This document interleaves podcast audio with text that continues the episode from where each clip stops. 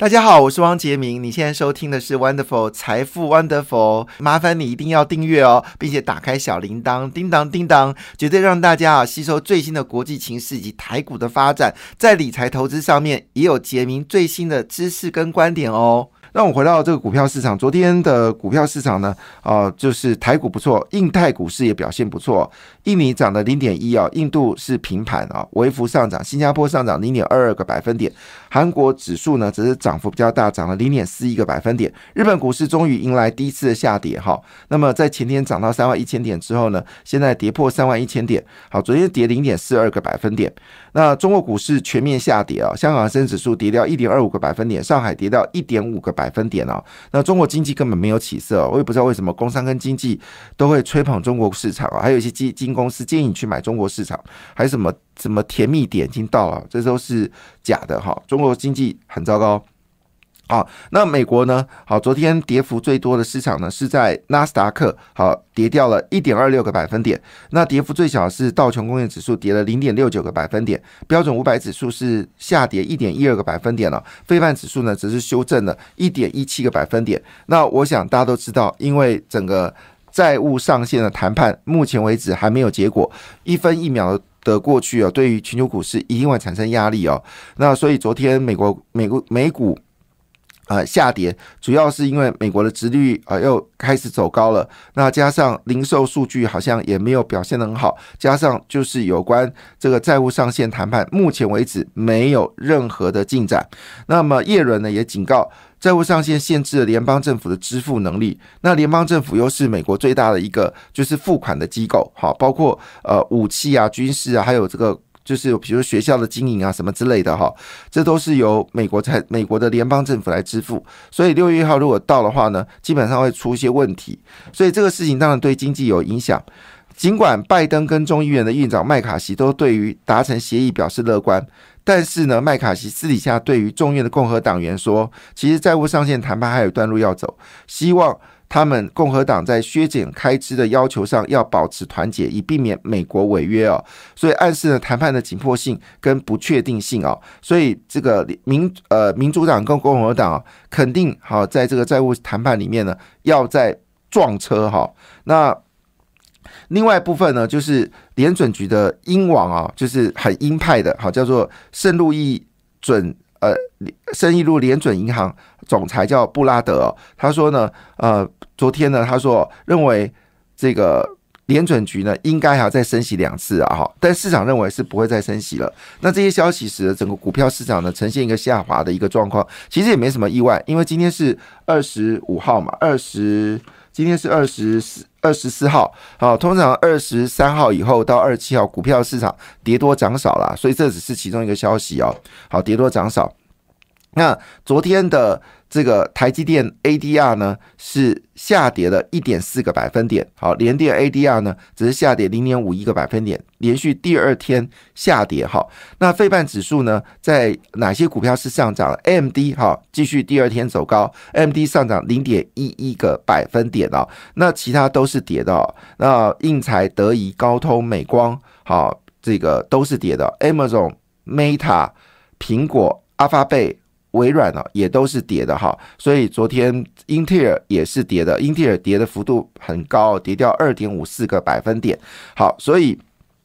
啊，这是我们所看到一个现况，就是美国市场还是遭受到有关债信呃债务上限的打压啊，市场还是属于比较担心的一个状况。好，那。当然，在这个情况下，美元就开始走强了。那美元一走强呢，基本上股票市场就会跌，这也是大家所知道的一个状况。那美元对日元呢，已经呃换到一百三十八块日元了，换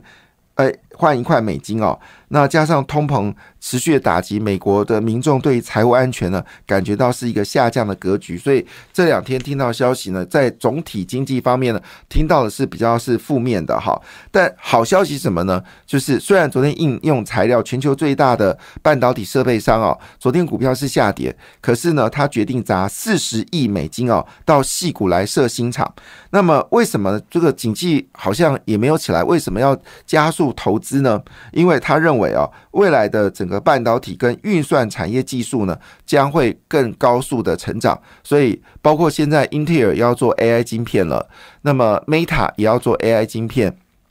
这个三星呢也要做这个 AI 晶片。其实台湾有一家未上市公司哦，也也做出了 AI 晶片，而且效能不输给。NVIDIA，所以台湾其实也有人在做这件事情，所以以这个角度来做切入的话呢，在未来这几年当中，AI 产值啊，AI 产值大概是每一年以三十七个百分点速度增加，目前市场规模大概两兆元哦，那到了二零。二二零三一年呢，会到八兆元哦，所以这是另外一个非常大的一个市场。这就为会为什么昨天 M 三十一股价大涨哦，那金星科股票也大涨，具有也走高哦，世星 KY 也走高哦，那这就是整个 AI 产业，它可能以三十七个百分点速度来成长。这是来自于韩国的这个呃，就是相关的财经杂志啊做的预估值啊，好是认为有三十七个百分点。那英特尔、基辛格呢也说，其实半导体下半年就会回神哦。那现在陆续都有传出来有急单的一个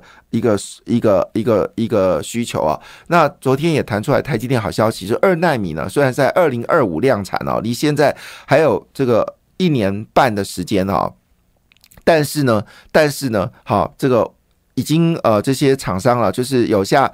四五纳米的厂商呢，已经去见证。这个台积电二纳米用 GA 的方式做出来的效能非常的令人惊艳，所以他们都说二纳米已经开始预预约这样的产能。好，所以对台积电长期来发展来说，在 AI 的需求当中，好高速运算、云端预算、边缘预算等等的需求来看的话，确实是有不凡的一个状况哦。那事实上，集单也不是只有在 AI 的部分哦，事实上，南电就是台湾呃最主要三大哦。高阶软板的公司啊，就南电、景硕，好跟这个星星嘛，哈。那南电呢说已经有极端需求了，哈。我记得去年第四季的时候，联勇也是这么说的。联勇说，呃，驱驱动式 IC 呢已经有极单了，所以后来联勇股票就大涨嘛，就涨得涨势惊人了。那南电呢也说有急单出来了，而且第二季不会太差，特别在 AI 晶片、医疗跟军工部分呢都有订单起来了哈，特别还有包括车用部分，所以呃。那么，另外检测大厂更新哦，也说他现在要加码这个支出哦，因为他们已经看到五 G 跟 WiFi 六的终端需求的设备需求量有在增加。那更新是台湾两大哦这个检测公司嘛，哈，那之前股价有上涨，那也是认为说现在要加码资本支出哦。那昨天最亮眼的，除了我们说的这个呃，就是内需市场，其实昨天最亮眼就 M 三十一哦，N 三十一呢已经有三纳米的产品已经。出来，昨天股价全面走高。那金星科呢？是因为 Meta 啊，谷歌呢，他们打算用这个呃 Risk Five 方式哦来生产晶片哦，也传出好消息。所以昨天呢，呃，整个就是餐饮跟。这个 IC 设计股呢表现的非常强劲，昨天联发科也是走高的哈，星星也开低走高，好，这些股票呢提供大家做参考。感谢你的收听，也祝福你投资顺利，荷包一定要给它满满哦，请订阅杰明的 Podcast 跟 YouTube 频道财富 Wonderful，感谢谢谢 Lola。